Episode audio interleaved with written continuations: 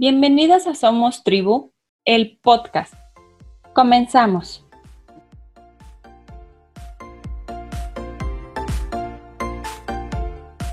Hola, hola. Hoy nos acompaña Nangeli Gutiérrez Andrade, psicóloga y coach.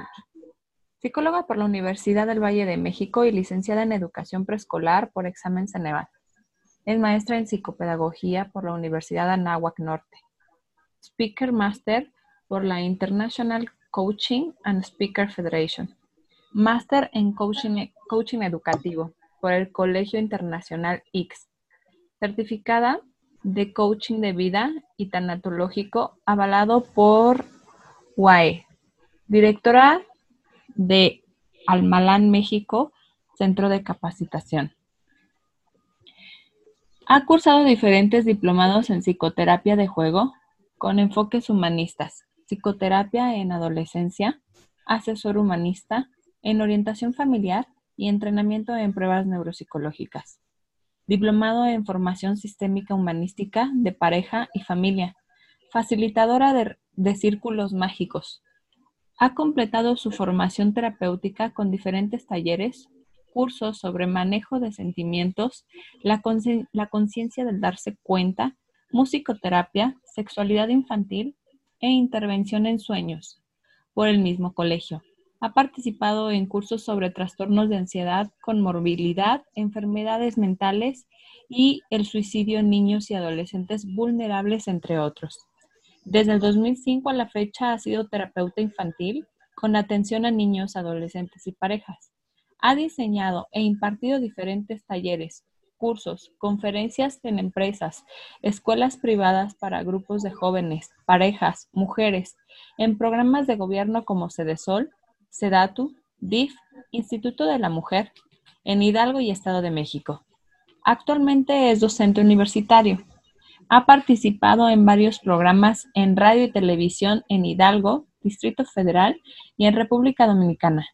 Ocupó un cargo público por elección popular como regidora del Ayuntamiento de Zumpango, con diferentes comisiones en Desarrollo Social, Instituto de la Mujer, Juventud y Deporte, por lo que se preparó en el campo político estudiando diplomados en imagen física, imagen política, en imagen verbal y no verbal, tiene un entrenamiento en campaña electoral para jóvenes políticos, entre otros estudios que por su iniciativa cursó.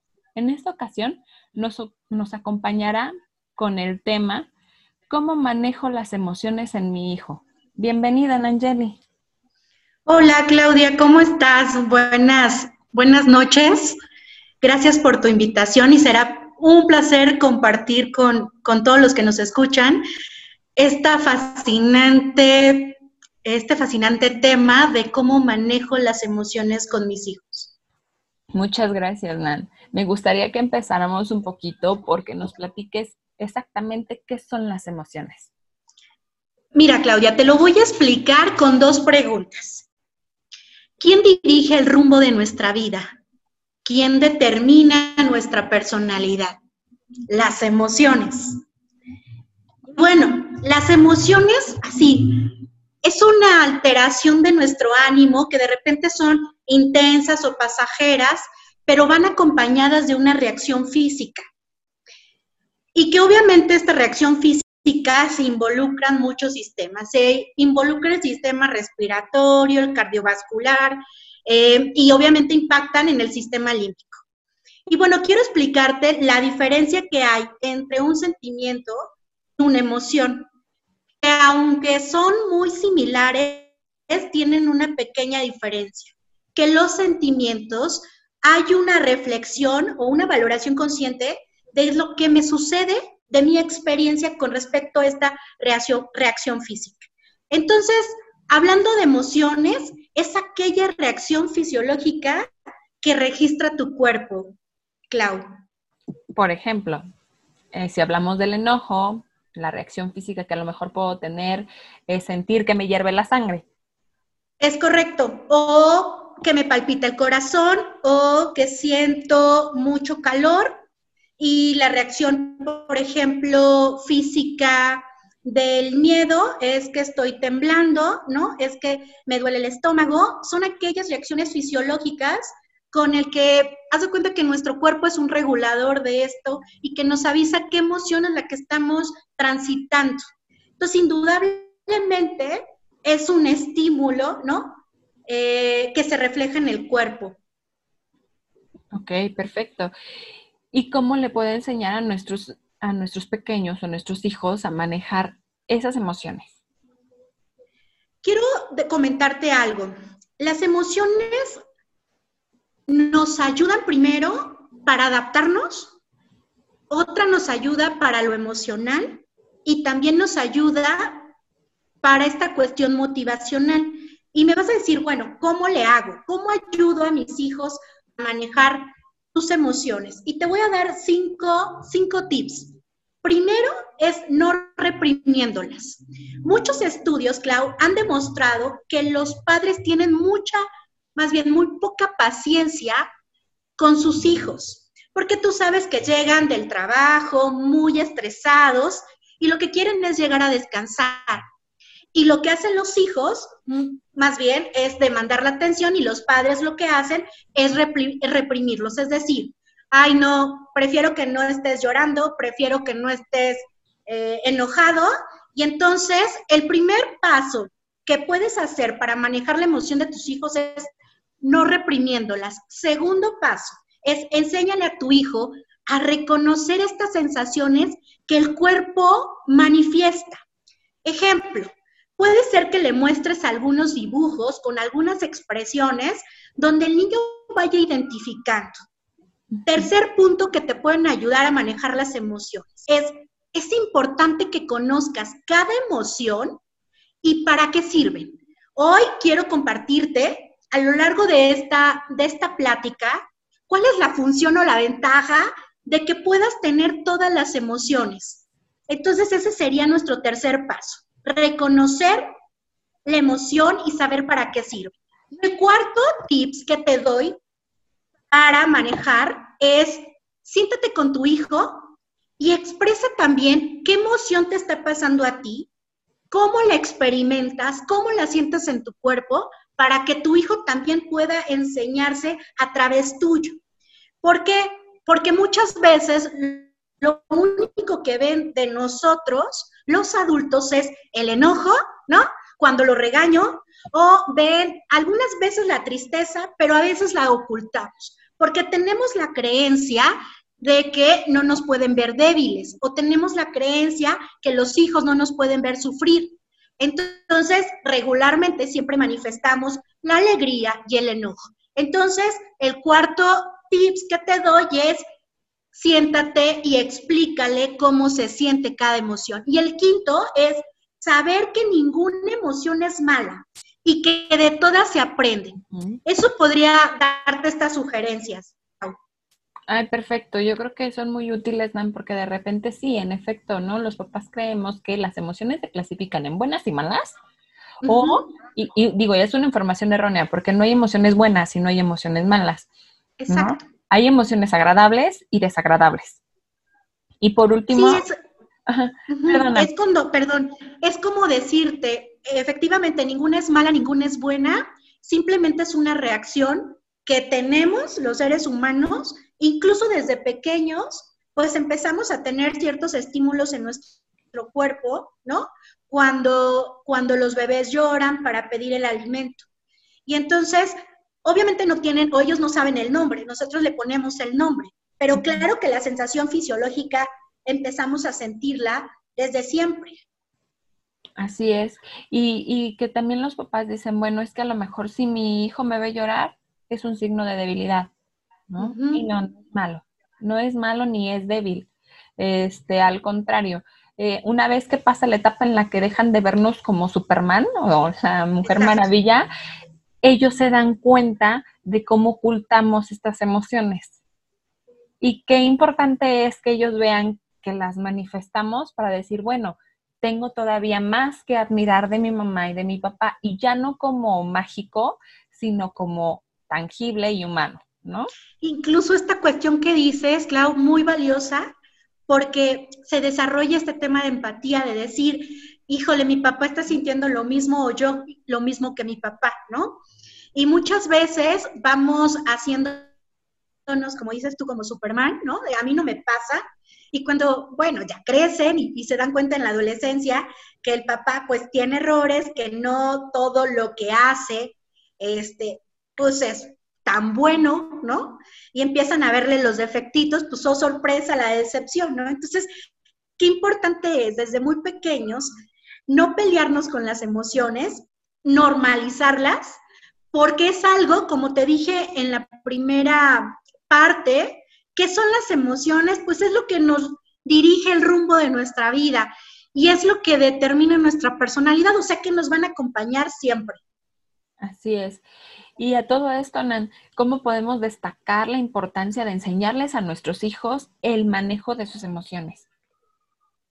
Te las voy a explicar una por una y te voy a decir cuáles son las ventajas de cada emoción y qué pregunta tendrías que hacerte si tú estás observando que tu hijo está en una emoción o en un sentimiento del que te voy a ir explicando.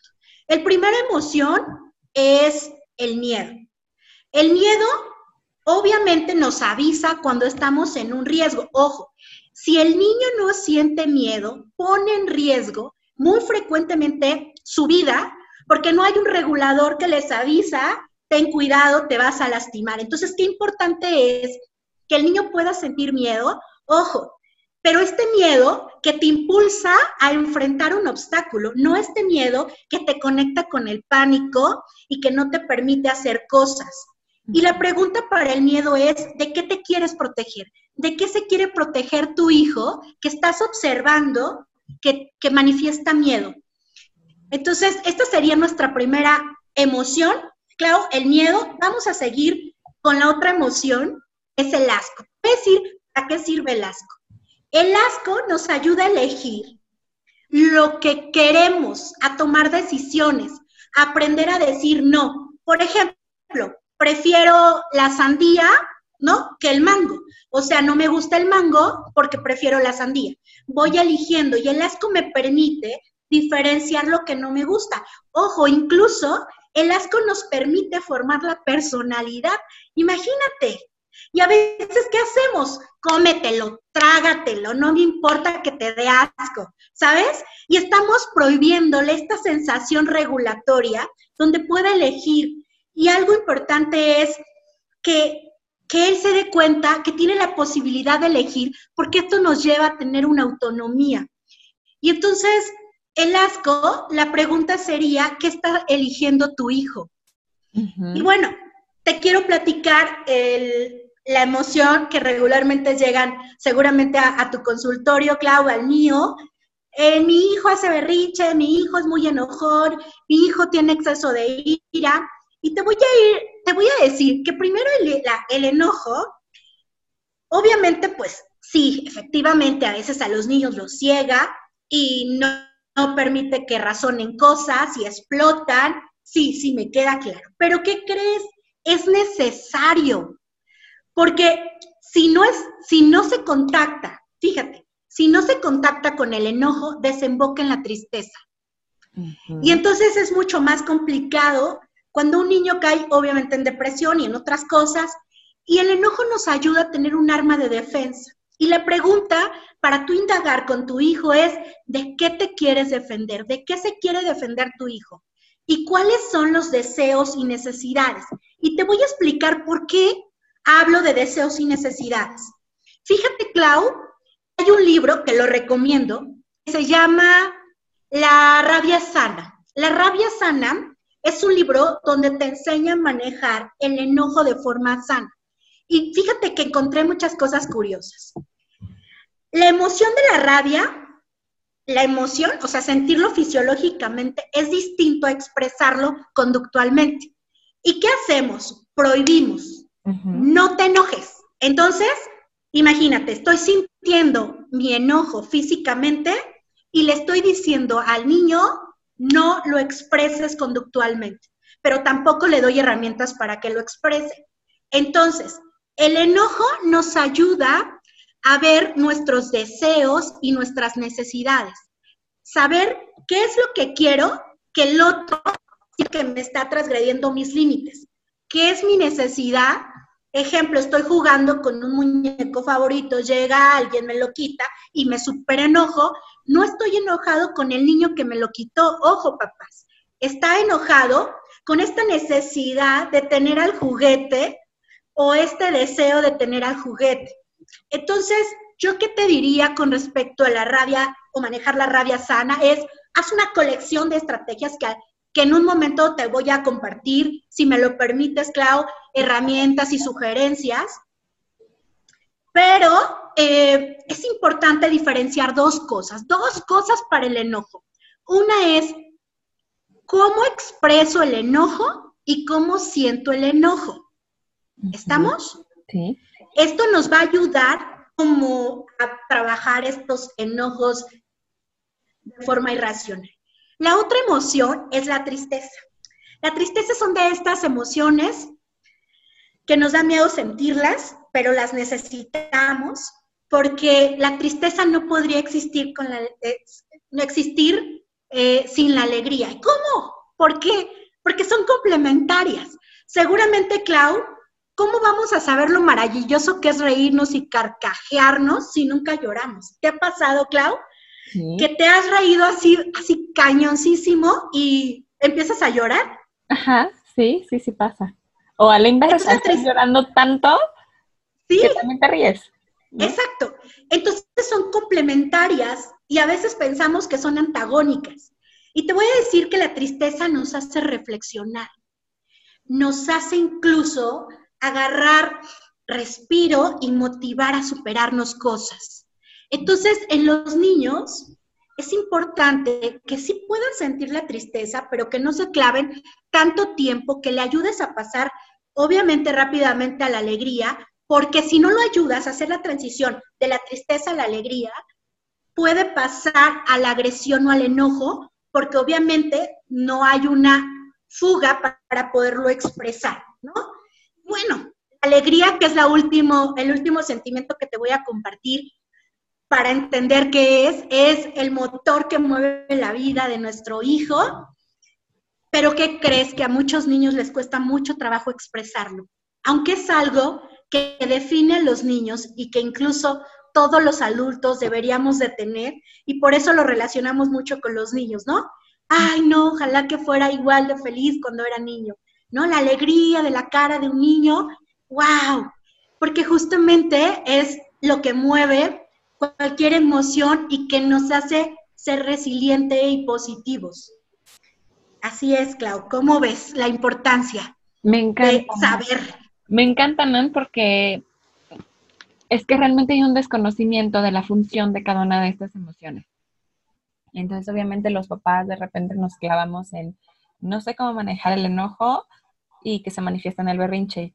No sé cómo decirle a mi hijo que esto se llama tristeza y que se vale llorar o que se vale escribir o que se vale manifestarlo, ¿no?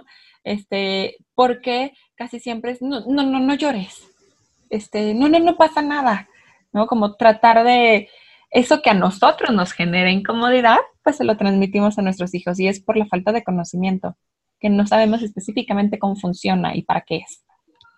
Así es, porque tenemos que tener en cuenta algo. Indudablemente, las emociones se reflejan en nuestro cuerpo, pero cuando no las dejamos salir o expresar, entonces ahí son los problemas, ¿sabes? Entonces es identificarlo y también ponerle nombre a esto y saber que todas las necesitamos.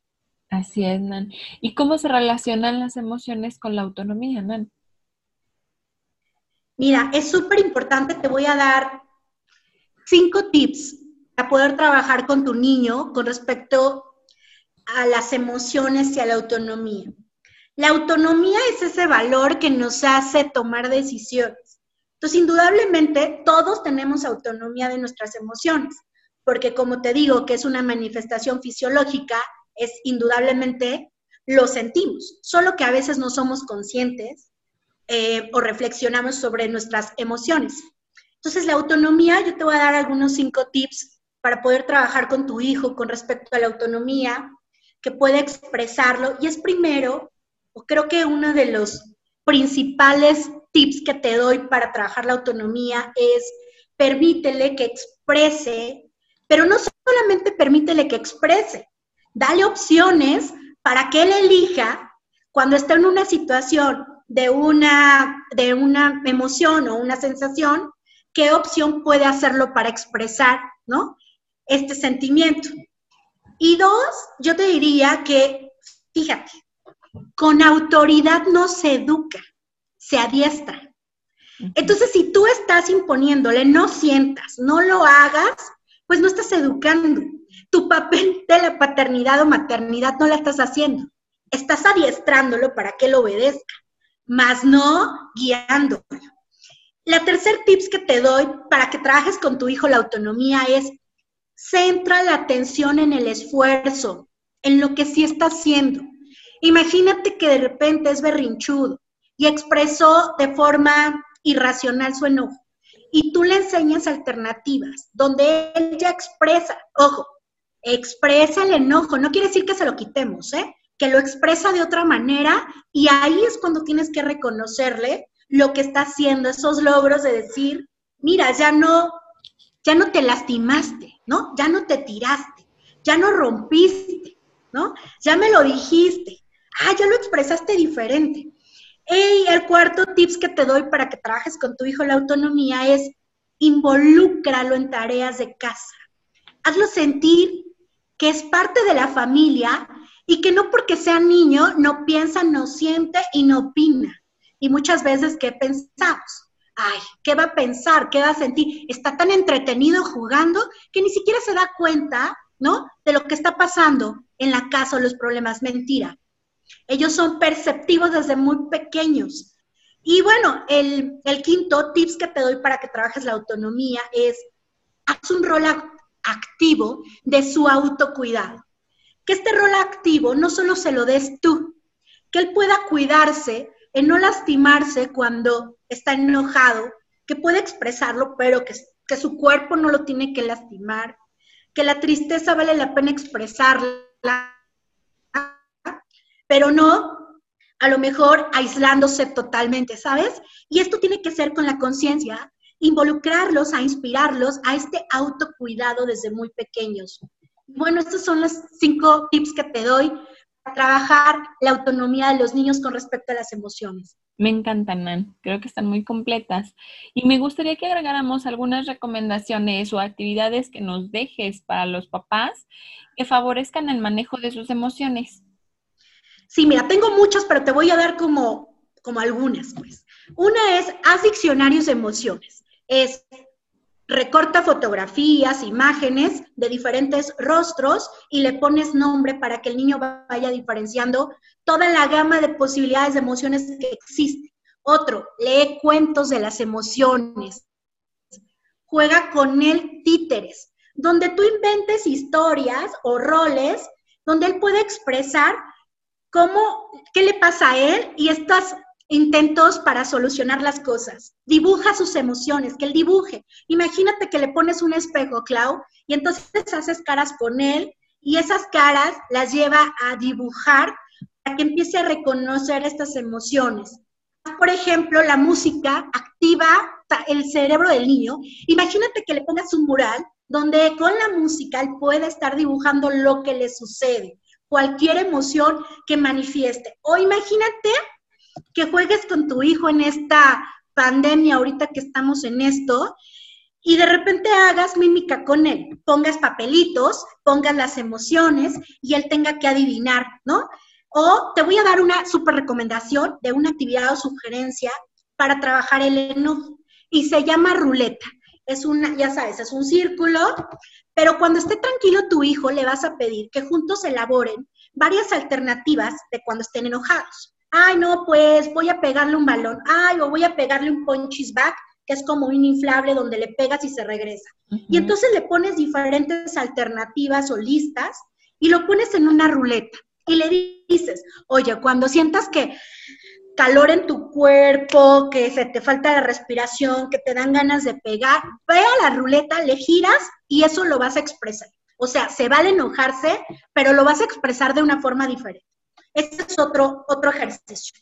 Y otra recomendación, o de las últimas que te doy, es que yo ocupo en sesión que le, que le pongo libreta de sesión, pero tú lo puedes ocupar con libreta de emociones. Y es diario hacerle una pregunta con respecto a una emoción. Ejemplo, en un círculo vas a dibujar una cara triste o vas a dibujar tres cosas que te enojan. Y entonces diario le vas poniendo preguntas y entonces imagínate que en esta cuarentena vayan haciendo juntos una libreta de emociones donde puedas a lo mejor y cuando ya se termine este plazo y, volvamos como a la normalidad, tengan esta vivencia los niños de una forma distinta. Y bueno, estas son algunas sugerencias que te puedo dar para el manejo de las emociones con tus niños. Aquí les voy a decir, papás, anoten todas las sugerencias, por favor.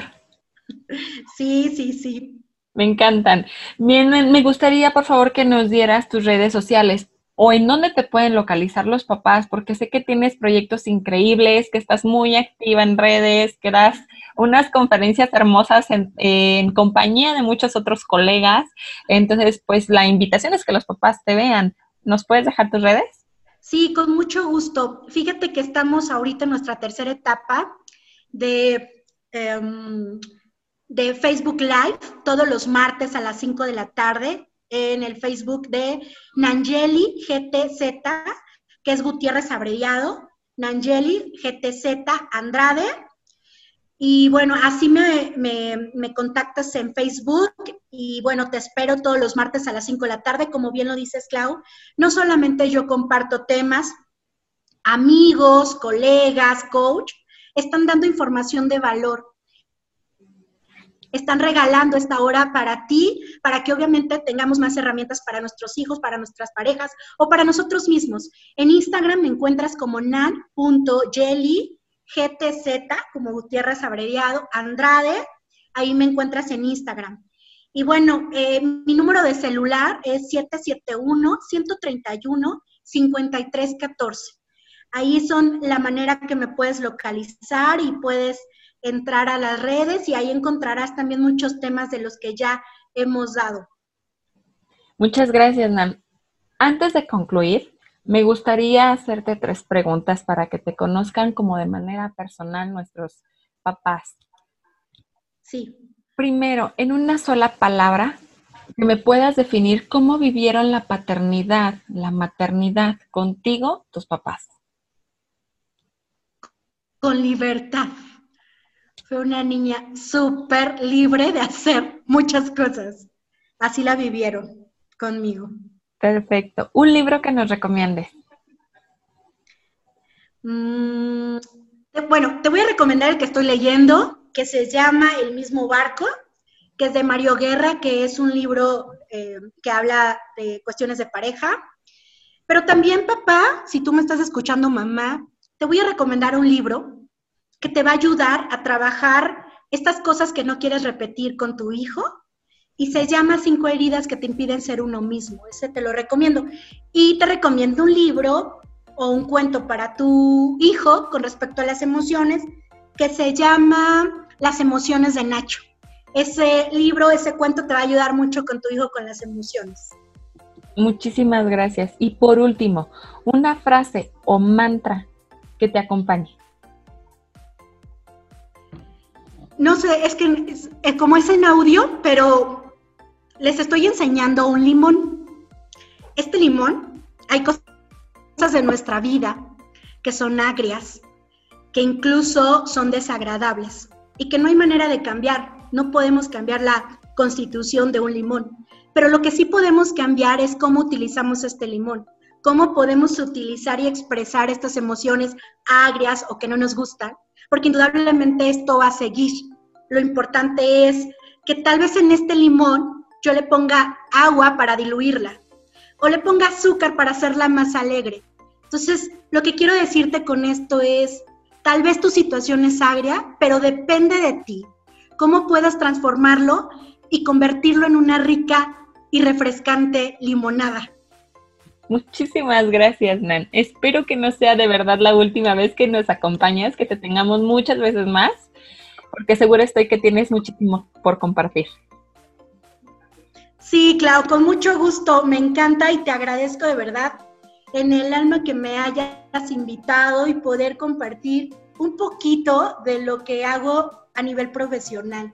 Gracias a todos los que están escuchando y compartan este podcast y compartan este, esto que tú les compartes en las redes. Gracias, Nana. Hasta la próxima.